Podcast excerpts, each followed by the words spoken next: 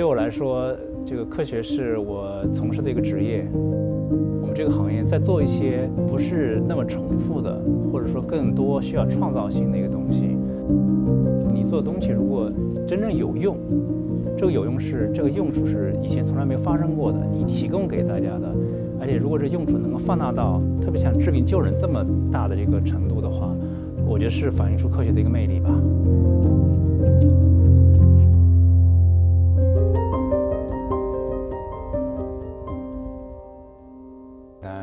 文胜，我是在北京大学生命科技学院，呃，教授。然后我自己的研究领域就是基因编辑。基因编辑其实是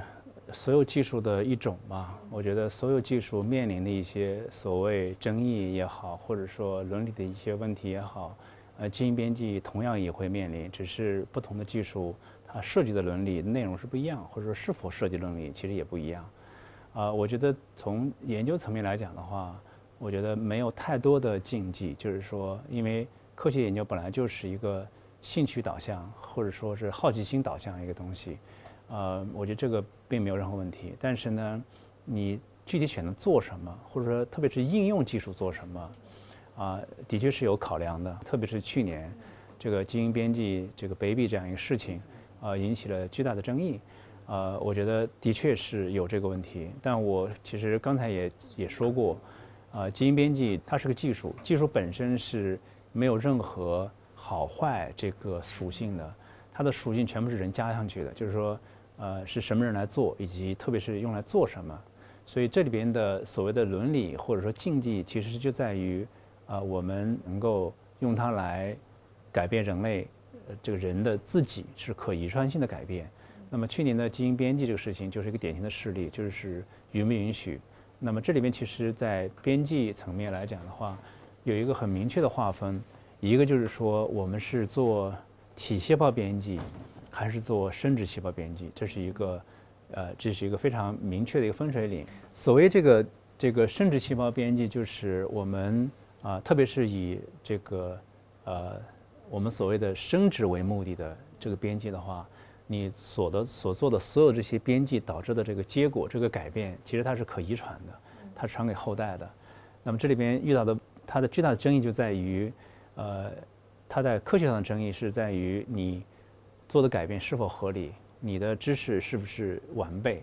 你的后果是不是预如你所所想的，在技术层面上面是否安全。那么从你伦理角度上讲的话，你有没有权利做这种改变？所以这争议是非常非常多的。所以，而且对这样一个呃，从科学界来讲的话，其实是比较统一的意见，就是这是一个红线。所以之前也达成过共识，你研究为目的，啊，在呃很早期阶段，这个胚胎发育阶段，你做一部分尝试，啊，大家是呃可以的。但是这也是需要伦理啊相关委员会的这个同意。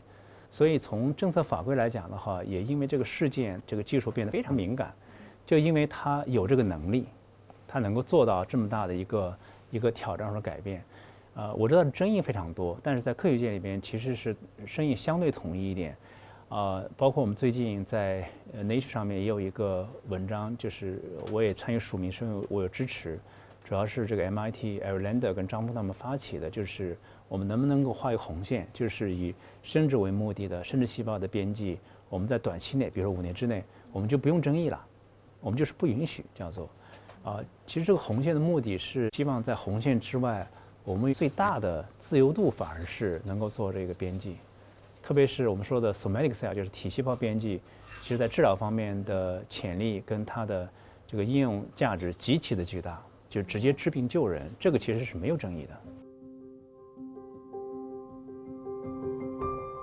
这个应用就非常多了哈，呃，一个最简单的例子就是对一些遗传病的治疗，因为很多遗传病它其实是没有治疗或者是没有好的治疗方案的，而它的危害又如此巨大，而之前又完全不能想象你能够治疗，是因为它在底层的编码的一些错误，啊，有了这工具以外的话，我们就有可能了。一个典型例子像我们叫贝塔 thalassemia，就是地中海贫血，贝塔型地中海贫血。它其实是单碱基的一个突变造成的这个问题，就是所谓的贝塔 globin，它的这个构象的改变啊，它其实是用来在血红蛋里面是要携氧的，它这个携氧能力不足以后，它红细胞都会改变，我们叫镰刀型或者之类其他的一些名字，就是因为它的这个改变。所以这些严重的贫血，即使在就包括热带、亚热带地区，特别是在中国的两广地区，光中国的病人大概已经要上三十万。所以我们通常说它是一个 orphan disease，就是孤儿病。它其实是不是孤儿病？从某种意义上面讲，它没有那么罕见，它不是罕见病的罕见病。所以这里边在治疗里边没有特别好的，包括输血，那输血又需要去铁，它带来严重的经济负担，而且其实呃状况得不到根本的这种改变。所以这就是一个典型的例子。当然能够适应这个呃用基因编辑来做的这个，包括单基因这个突变的这个病非常多，啊有统计是六千还是上万是不等。所以每一个单独的病种都有可能是一个罕见病，但是加起来的话，这个所有罕见病加起来，你就知道这个群体是多么的庞大。少数病罕见病每一个病种其实还是蛮罕见的，但是有多罕见也取决于这个不同，这这个比例是不一样的嘛。但是我觉得这有两层意思，一个就是我刚才讲的，这个每一个病种它是罕见的，但是我们有成千上万个不同的这种罕见病，极其庞大的，这是第一。第二个。呃，我觉得凡是对一个家庭来说，对一个病人来讲的话，这个病没有落到你身上，永远是罕见的；落到你身上就是百分之百，对不对？所以说，我觉得所有这些都是我们去关注的。当然，罕见病或者说遗传病，只是这个基因编辑能够去有可能解决的一个方向而已。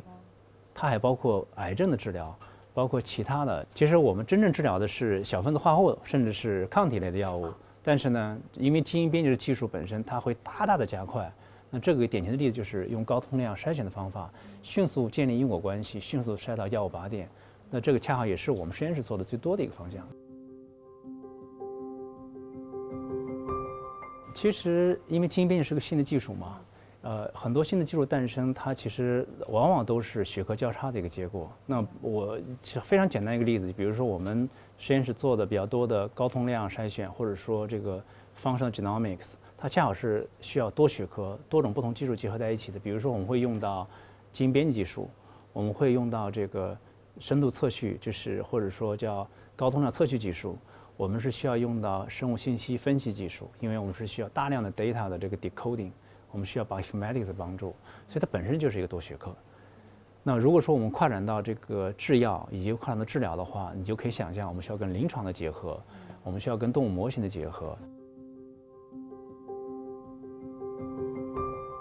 这是打落牙齿往肚里的吞啊！你在任何一个环节都可能被打击，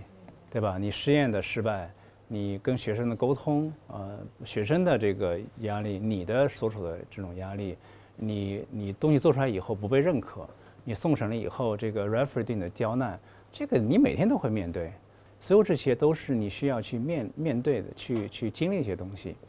所以说你，而且你在别人对你不认可情况下，你又得让自己静下心来，去想明白逻辑是什么，对还是不对，接受还是不接受，不接受什么原因，啊，所以这是一个非常有挑战的啊事情。那么你在更多的其实是你日常经历的一些啊不成功或者成功。啊，所以说，这个平衡心态，保持一个一个比较稍微平静的心态是很重要的。就是说，在你啊最消沉的时候，你其实是知道，因为你经历过太多这种了，你知道这个不是你最最低的这种状态或者低的这种程度，你很快会上去的。其实，在别人夸你的时候呢，你高兴完了以后呢，你自己心里得明白，其实就是别人就客气一下。就别太当真，或者说别真的把自己想的那么，我觉得这样的话会健康一点。对我来说，这个科学是我从事的一个职业。呃，如果你让我现在现拍脑门想的话，我觉得我们这个行业在做一些不是那么重复的，或者说更多需要创造性的一个东西，所以他获得的这种回馈，或者对虚荣心的这种满足。是我想象很多其他行业可能很难给予你的，就是说，你在做别人不能做的事情，呃，是容易有机会让你去吹牛的，就是说，从某种意义上面讲，呃，我觉得这个还是比较呃比较有激励的。我觉得另外一个就是说，你做的东西如果真正有用，这个有用是这个用处是以前从来没有发生过的，你提供给大家的，而且如果这用处能够放大到特别像治病救人这么大的这个程度的话，我觉得是反映出科学的一个魅力吧。